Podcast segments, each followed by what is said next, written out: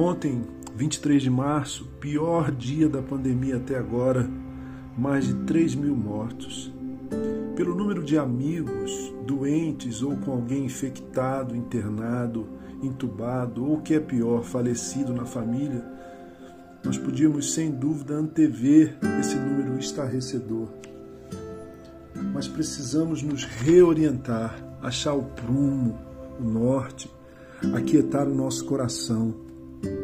Isso não virá dos homens, isso virá da fé e da experiência que temos com aquele que diz no Salmo 91, verso 15: Ele clamará a mim e eu lhe darei resposta, e na adversidade estarei com ele. Ele clamará a mim e eu lhe responderei, lhe darei resposta, e na adversidade estarei com ele. Ah, eu gosto muito desse salmo. Você gosta? Você conhece o Salmo 91? Se você é cristão, se você é judeu, certamente você conhece. Eu aprendi na infância com a minha mãe. Eu lembro que nós usávamos a versão da Bíblia, a tradução de João Ferreira de Almeida corrigida, que dizia: Estarei com ele na angústia, livrá-lo-ei e o glorificarei. Ele me invocará e eu lhe responderei, lhe responderei. Estarei com ele na angústia, livrá-lo-ei e o glorificarei. Um tom mais formal. Eu gosto muito do Salmo 91. O Deus eterno, infinito e pessoal há de nos socorrer. Essa é a mensagem desse salmo. O Deus eterno, infinito e pessoal não nos abandonará. A seu modo e a seu tempo ele o fará o Deus que se revela e que se mostra em Jesus, verdadeiro homem, verdadeiro Deus. O Deus cujo nome não é, entre aspas, Deus. Qual é o nome de Deus? O nome de Deus é Eu Sou. Quando ele se revela a Moisés no Horebe, no monte, naquela teofania extraordinária da sarça ardente, daquele arbusto que pegava fogo e não se consumia, Deus se revela a Moisés e diz: O meu nome é Eu sou, o que é, o que era e o que há de vir. Era esse o Deus vivo e verdadeiro que a minha mãe nos ensinou, ensinou a mim e aos meus irmãos a adorar com reverência, mas com muito amor.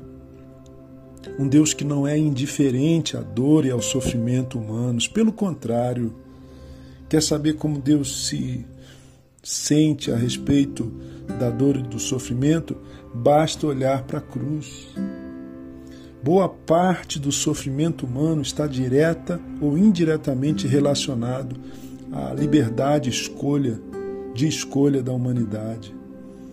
John Stott, o reverendo John Stott, pastor anglicano, capelão da rainha Elizabeth II, no seu livro A Cruz de Cristo, chega a afirmar que 90% ou mais da dor e do sofrimento do ser humano é resultado das suas escolhas, das nossas escolhas. Nós queremos livre arbítrio, queremos escolher, ir e vir, fazer o que quisermos com a nossa vida, como humanidade. Não estou falando só como indivíduos, mas como humanidade. Só não queremos as consequências das nossas escolhas humanas. Então, qual é o Deus que você adora? e a quem você se agarra nesse tempo tão angustiante, tão angustiante e tão penoso. Há uns 15 anos eu cantei em um evento de teologia aqui em São Paulo, depois do famoso educador, poeta, escritor Rubem Alves. Talvez você conheça Rubem Alves dos seus livros tão tocantes e às vezes tão perturbadores depois de falar, ele deixou todo mundo, eu inclusive, perdido. Todo mundo ficou perdido porque no meio da sua fala, da sua palestra, ele bradou: Deus é um bolso no qual cada um coloca o que quiser. Eu não entendi direito a época. Sinceramente, não entendi. Mas talvez o faça hoje. Talvez Rubem Alves se referia à palavra Deus e não à pessoa, à realidade. Deus Até porque hindus, muçulmanos ou mesmo ateus, só para citar uns poucos indivíduos, usam, entre aspas, Deus, a palavra Deus, com sentidos distintos. Os hindus usam Deus para Krishna, para Brahma. Os muçulmanos usam Deus para lá ou Alá para Deus, para uma concepção de Deus muito diferente da que é revelada na tradição judaico-cristã. Eu, quando falo Deus, eu falo com a Bíblia. Eu, quando falo Deus, eu penso em Jesus. Eu, quando falo Deus, falo com Abraão, Isaac, Jacó e falo com meu pai e com a minha mãe. Como disse certa vez o cantador, o compositor precioso para a música brasileira, o menestrel nordestino Elomar, no meio de um show no Teatro Municipal João Caetano, lá em Niterói, na minha querida cidade de Niterói. Elomar, entre uma canção e outra, belíssima, sua poética única, singular, ele afirma: O meu Deus é o Deus de Abraão, Isaque e Jacó. E o seu? Quem é de fato e de verdade o Deus a quem você adora nesses dias tão cinzentos? A que Deus você se apega no pior momento dessa pandemia, nesses momentos que para alguns chegam a ser fóbicos, neurotizantes? Eu fico com o Deus de Davi, o salmista. O Deus que fala para mim e para você nessa manhã no Salmo 91, verso 14 e 15. Porque Ele me ama, eu o resgatarei. O próprio Deus falando na primeira pessoa a respeito do crente, a respeito de mim e de você, que a Ele se apega com temor, mas com amor também. Porque Ele me ama, coloque o seu nome, porque Gerson, porque João, porque Maria me ama, eu o eu o resgatarei, eu a resgatarei, eu o protegerei, eu a protegerei, pois conhece o meu nome. Ele e ela clamará a mim e eu lhe darei resposta. Estarei com ele na angústia, darei vida longa e lhe mostrarei a minha salvação. Precisamos de Deus nesse tempo, irmãos, irmãs, amigos e amigas, não de qualquer Deus mas de um Deus que seja vivo e verdadeiro, um Deus que seja a um só tempo infinito, mas pessoal. Esse paradoxo para os filósofos e para os teólogos, um Deus que é transcendente, mas que é imanente, que é maior do que o universo, que é, para alguns físicos e cosmonautas, infinito ou em expansão. Deus é maior do que o universo, tão grande que Ele criou, mas está tão próximo do teu coração que é capaz de te ouvir hoje de manhã. O meu coração, a minha mente, a minha imaginação, a minha alma se enchem de uma estupefação. Essa é a palavra que eu acho para descrever a minha meditação no Deus infinito e pessoal esse Deus verdadeiro, não um Deus criado à minha imagem e semelhança, mas um Deus que me criou à sua imagem e semelhança, para ser como Ele é, parecido com Ele, para expressar o seu caráter, a sua bondade.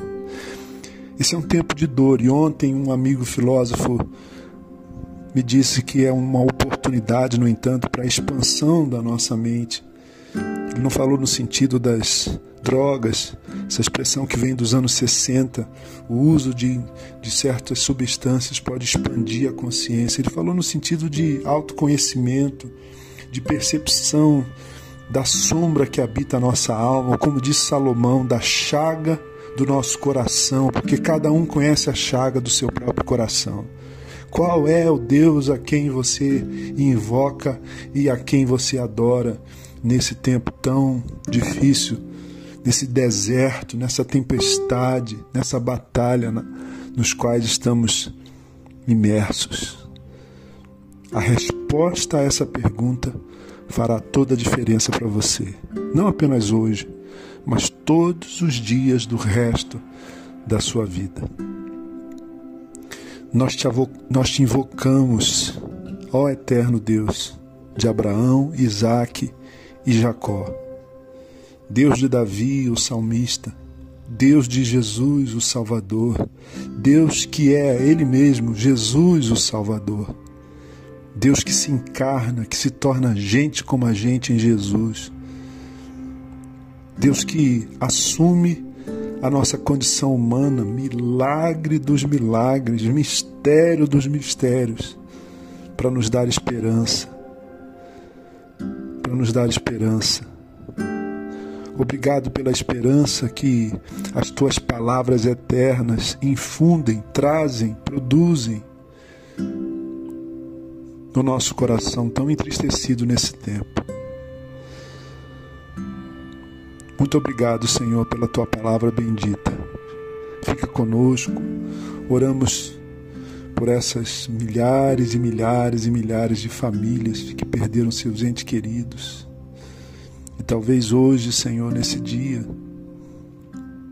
com pesar, nós cheguemos a um número tão triste de 300 mil mortes nesse país. Nós não entendemos esse mistério mas nós nos prostramos e confiamos na tua bondade, na tua onipotência.